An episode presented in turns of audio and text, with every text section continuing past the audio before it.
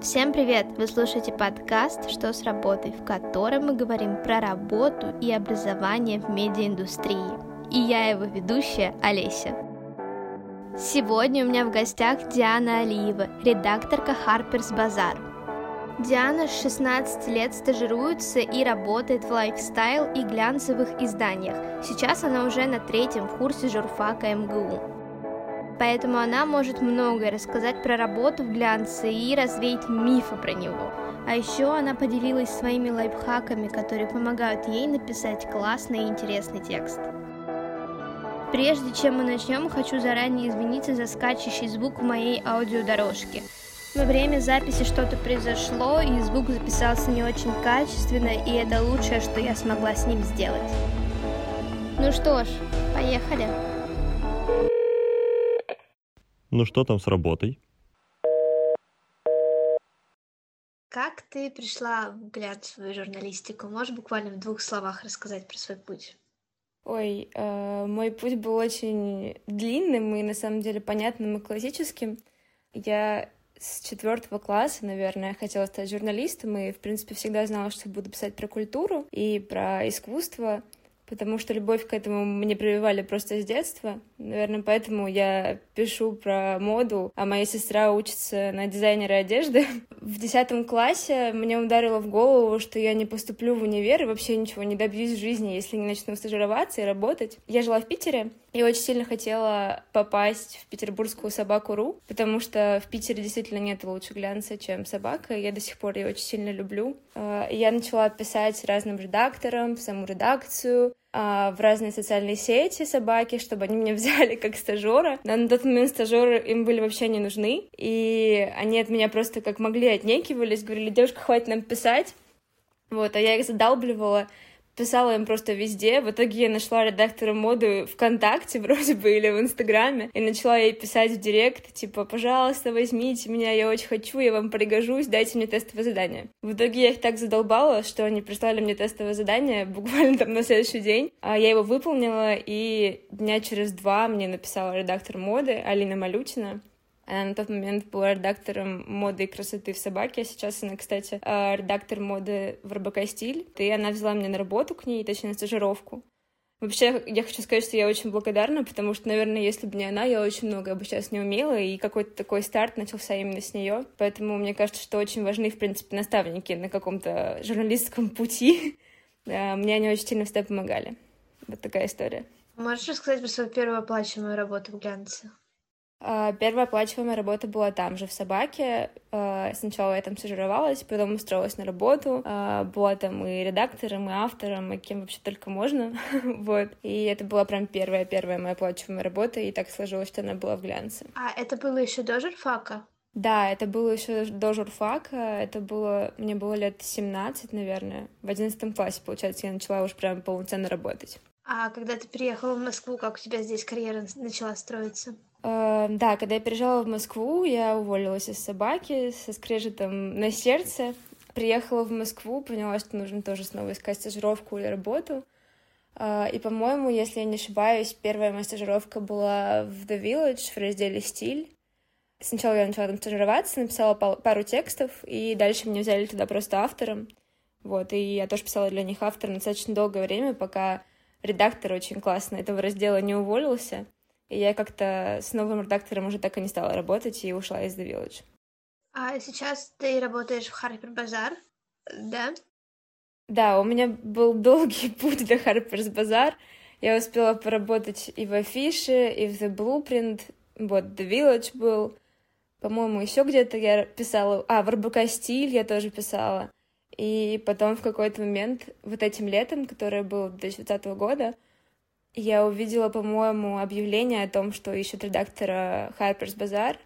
В, может быть, знаешь канал The Blueprint Карьера, они часто публикуют из медиа какие-то вакансии. Вот, и я решила отправить свое резюме, выполнила пару тестовых, там в несколько этапов был отбор, и мне написали в итоге в мессенджере, что да, мы вас берем. И вот я так начала там работать. А можешь, пожалуйста, рассказать про что для тебя на самом деле глянец и стиль жизни в журналистике?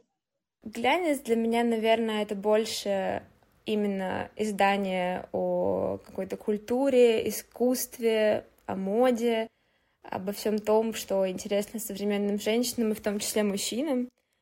Это, наверное, такой эм, канал, через который ты можешь, в принципе, узнать все, что тебе интересно о жизни вокруг тебя. И в том числе даже сейчас я считаю, что есть такая яркая тенденция, что глянец начал писать и про политику, и про экономику, если она касается если всех по нас. философии глянца, что это для тебя? Вот эти все очень эстетичные вещи, походы в кафе, вечеринки, тусовки, показы мод. Твое мироощущение от этого, что это тебе там дает как э, человеку, как личности? Ну, для меня, я не могу сказать, что для меня это очень сильно важно, а просто в целом мне кажется, что глянец формирует такую повестку для людей, которые следят за стилем, следят за модой, следят за искусством. Ну, для меня это важно достаточно, но я не могу сказать, что глянец — это единственное, на что я ориентируюсь в своей жизни.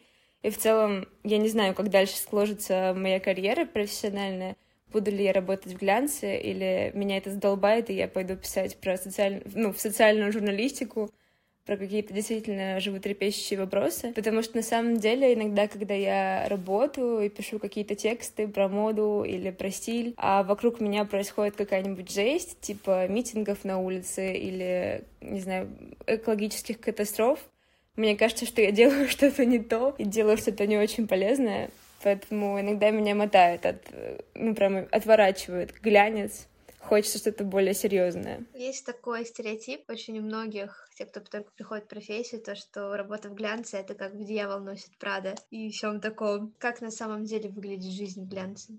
Слушай, ну, мне всегда очень везло на людей, с которыми я работала. У меня всегда была очень интересная команда во всех изданиях, наверное, где я была. Поэтому, наверное, все зависит именно от, в первую очередь, твоего какого-то мироощущения и тому, открыт ли ты тому, что происходит вокруг тебя или нет, и как ты относишься к тому, куда ты приходишь. То есть, наверное, если ты приходишь в издание и думаешь, что там будет сидеть Миранда Присли и кричать на тебя, если ты будешь делать что-то не так, то, наверное, так и будет. Но у меня такого не было, и со всеми редакторами, с которыми я работала, мы были на одной волне.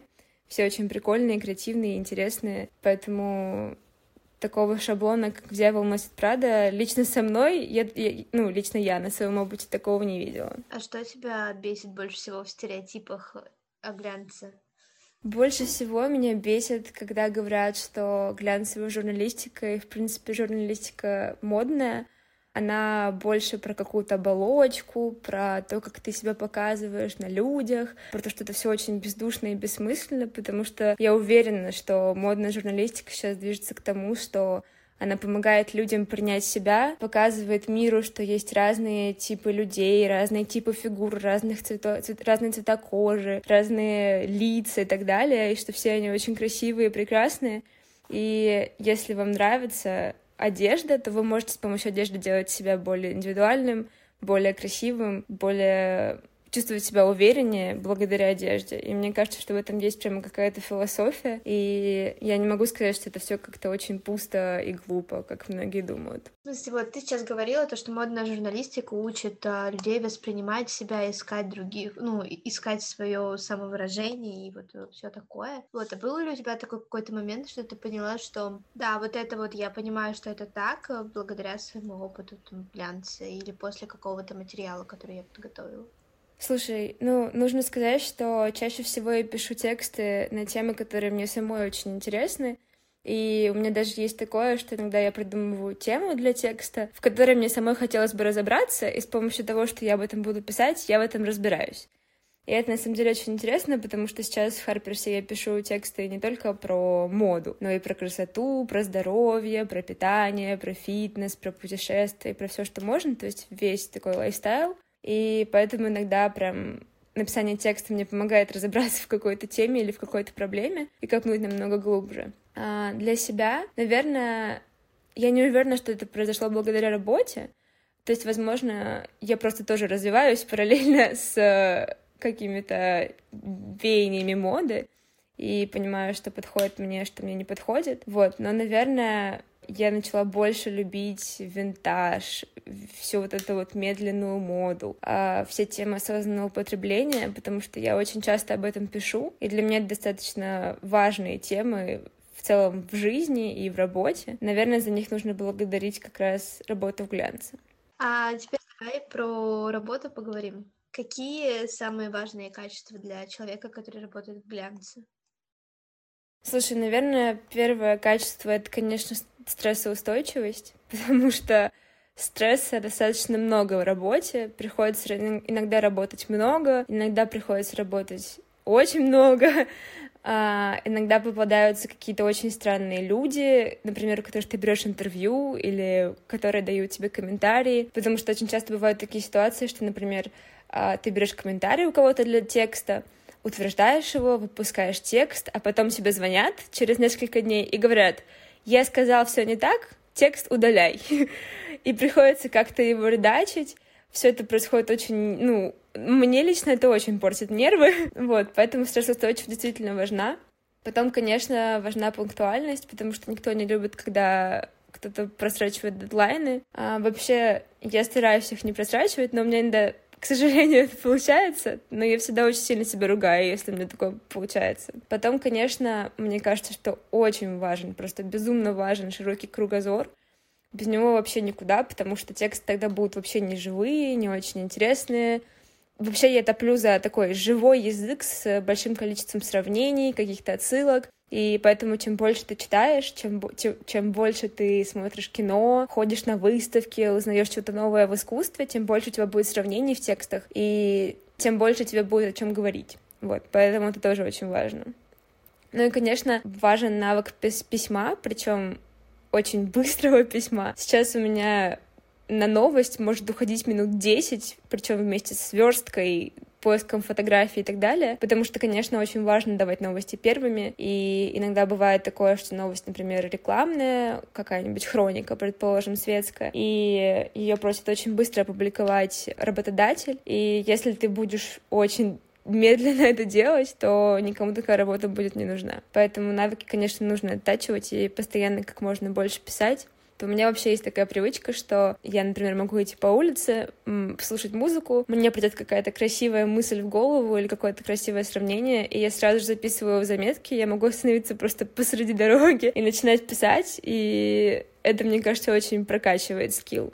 Прям мой такой лайфхак. А какие твои самые любимые приемчики в тексте, которые ты используешь?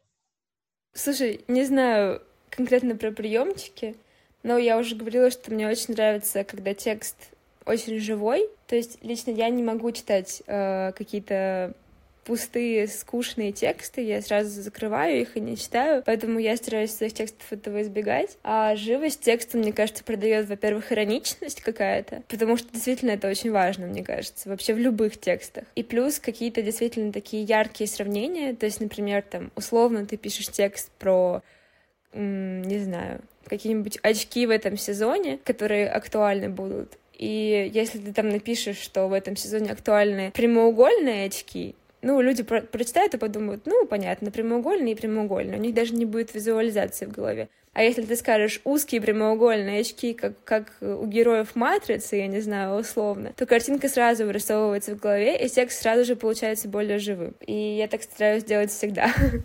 Как ты смогла себя зарекомендовать как хорошего там, работника и перейти на, на платную должность на первой стажировке? Слушай, если честно, я уже не помню даже, потому что это было достаточно давно. Наверное, я просто много работала. Вообще, сначала моя стажировка началась с того, что я, конечно, не писала тексты с самого нуля, то есть, когда я начинала потому что мне было, наверное, 16. Писать я вообще нигде не писала до этого. Ну, писала, знаешь, в каких-то газетах типа «Пять углов». Это, по-моему, школьная известная газета. Я не знаю, есть она в Москве, но в Питере достаточно известная. Вот, и в каких-то таких проектах, которые ну, в общем, не очень профессиональные. И сначала я просто искала инфоповоды для текстов, для редактора. А, расшифровывала просто пачками интервью, я ненавидела это делать. И я всегда знала, что когда вот я стану редактором, я никогда не буду расшифровывать интервью, это будут делать за меня, только не я. Потому что бывало такое, что я там садилась, э, расшифровывала полуторачасовое интервью в течение там семи часов или пяти. У меня это занимало очень много времени, сил, эмоций и всего остального. Я, конечно, делать это просто ненавидела. Потом я помогала в организации всяких мероприятий. У собаки есть очень много разных мероприятий офлайновых. А, например, они проводят показ новые имена в моде или новые имена в дизайне, как это так называется, а в рамках Mercedes-Benz Fashion Day, который проходит в Петербурге. Вот, я помогала в организации, помогала моделям, помогала вообще всем, кому только можно. И потом еще тусовалась на автопате всегда. Или, например, я помогала организовывать премию топ-50 людей Петербурга, как-то так она называется, может быть, не дословно я назвала ее. Короче, было очень много таких каких-то прикольных проектов, и потом просто мне, мне предложили перейти, написать первый текст, по-моему, как-то так было сначала. Я его написала, причем я даже, наверное, помню, о чем был этот текст. Вышла какая-то новая коллекция у Сальватора Феррагама, надеюсь, я правильно произнесла название этого бренда. Вот, и я написала новость о том, что вышла новая коллекция, и, по-моему, ее как раз запостили. Это был такой пристрелочный текст. Потом еще я помню, что был текст про армейские брюки, и я его написала, и он не вышел у меня до сих пор, он у меня лежит где-то просто в столе. После этих двух текстов вроде бы я начала сразу работать, и сначала писала как автор, потом уже на какую-то ставку меня туда взяли. Вот, но, честно говоря, я не очень хорошо это помню, поэтому не могу в подробностях рассказать. А сейчас как ты строишь свои отношения с редакцией? Слушай, ну, отношения с редакцией, наверное, строятся как-то сами собой. А, важно сказать, что я начала работать на, ну вот, прям постоянно, на постоянной основе летом этого года, и это был ковид, и карантин, и, в принципе, мы работаем на удаленке. То есть я не езжу в офис, я была там буквально несколько раз. А все редколы у нас проходят по Zoom, и очень редко мы ездим в офис. Это, конечно, очень удобно. Вообще, я считаю, что за онлайном будущее, и не понимаю людей, которые сейчас работают в офисе, и вообще не понимаю смысла этого, если честно. Поэтому очень благодарна судьбе за то, что я работаю на удаленке, и понимаю, что я, наверное, никогда не готова буду к офисным, офисной работе. Поэтому все отношения с редакцией у нас строятся онлайн, и изредка мы встречаемся в реальной жизни. Ну, отношения, не знаю, строятся как-то сами. Просто ты начинаешь работать, начинаешь общаться и как-то само закручивается. Могу сказать, что у меня очень классная, молодая, активная команда. Я работаю на сайте, поэтому на сайте нас достаточно не, немного, мне кажется, у нас человек 10 всего редакции, вот, и со всеми в достаточно хороших отношениях. Наверняка же все равно бывают какие-то конфликтные ситуации у вас в коллективе. Как вы это проговариваете, решаете? Слушай, ну прям конфликтных ситуаций я, наверное, не вспомню. Но, конечно, бывает, когда кто-нибудь начинает тупить, например, я, и тогда все бесятся друг на друга, особенно когда я говорю какая-то стрессовая ситуация, это, в принципе, бывает достаточно часто. Когда я начинала работать, э, у меня очень много времени уходило на то, чтобы верстать новость в админке. Для меня это до сих пор самая нелюбимая часть работы.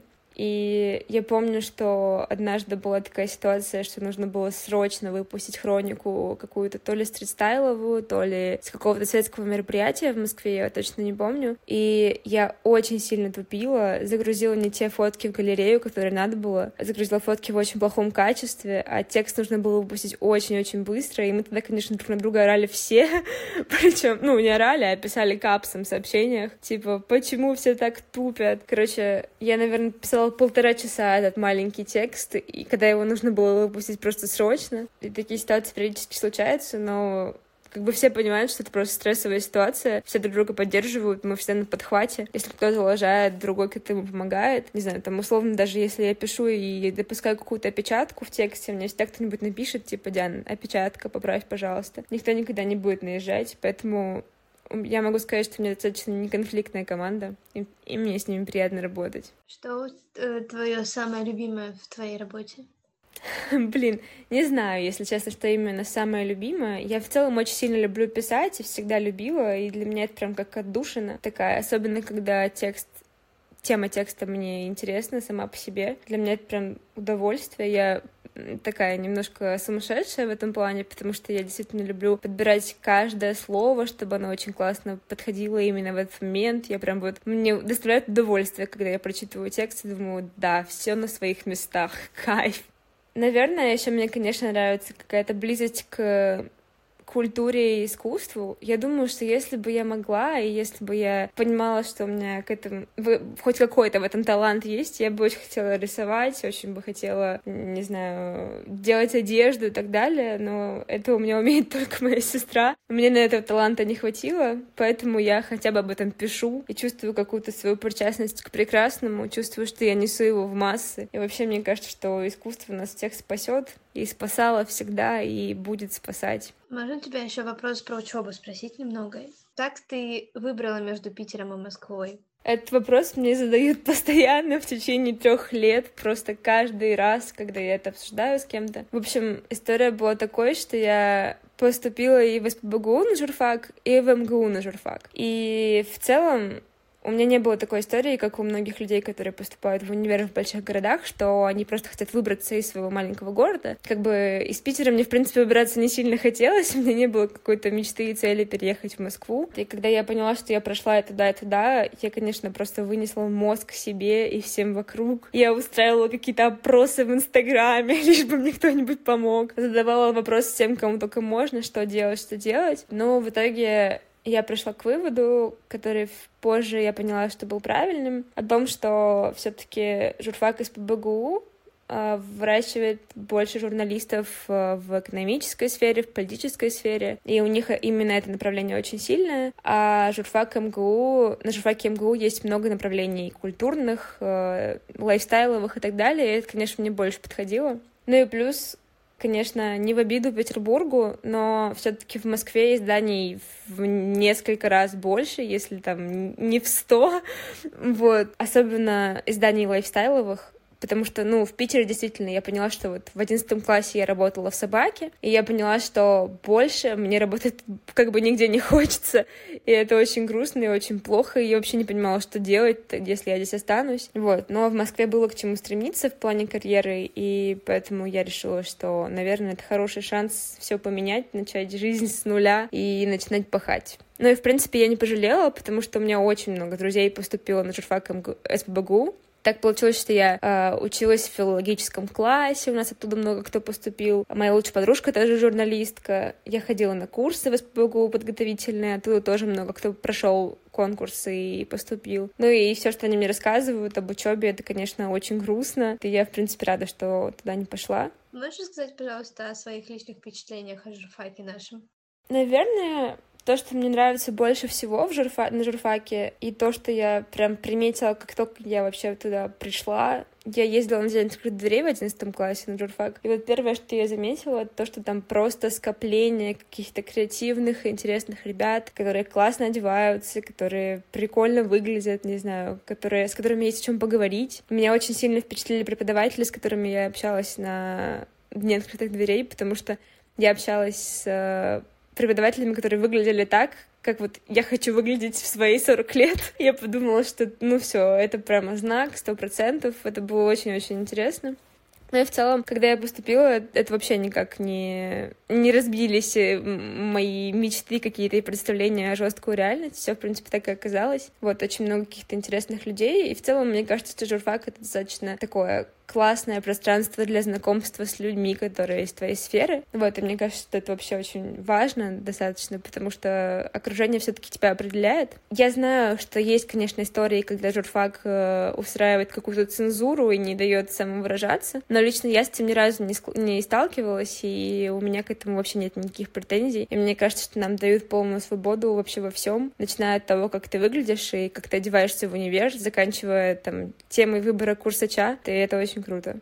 Про что ты курсач писала в прошлом году? Просто так интересно. Курсач я писала у Дарьи Михайловны Вьюгиной. Я просто ее, честно, обожаю. Мне кажется, это один из самых таких э, классных, интересных преподавателей, который дает очень хорошую именно практическую, хорошие практические знания. И я у нее писала курсач по креативным индустриям, и у меня была тема «Как модные бренды используют мемы в рекламных целях». Прикольно, классная тема. Интересно. Да, было интересно писать. А дополнительное образование, там какие-то курсы и все что-нибудь такое ты проходишь или проходила, или хочешь?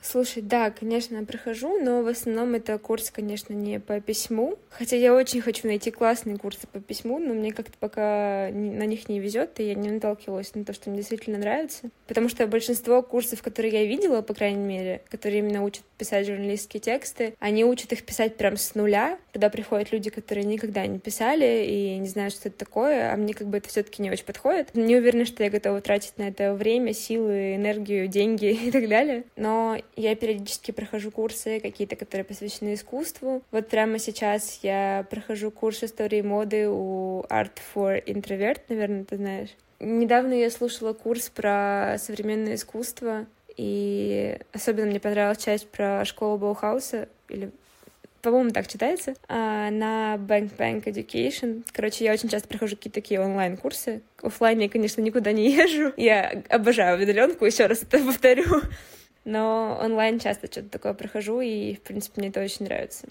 Диана, спасибо большое, что ты пришла и поговорила со мной про глянец про развитие в профессии и про учебу. Это было очень интересно, и надеюсь, что нашим слушателям тоже это будет интересно. Можешь, пожалуйста, что-нибудь сказать им напоследок? А, я очень хочу всем пожелать, чтобы вы не боялись и смело шли навстречу своим целям. Ставьте самые недостижимые, чтобы как можно больше усилий прилагать к тому, чтобы их достичь. Мне кажется, очень важно понять, что возможно просто абсолютно все, что вы можете себе представить, от полета в космос до работы в издании мечты. Главное не бояться, знать себе цену, продолжать развиваться и просто идти к тому, что вы любите — ради себя самих. вот.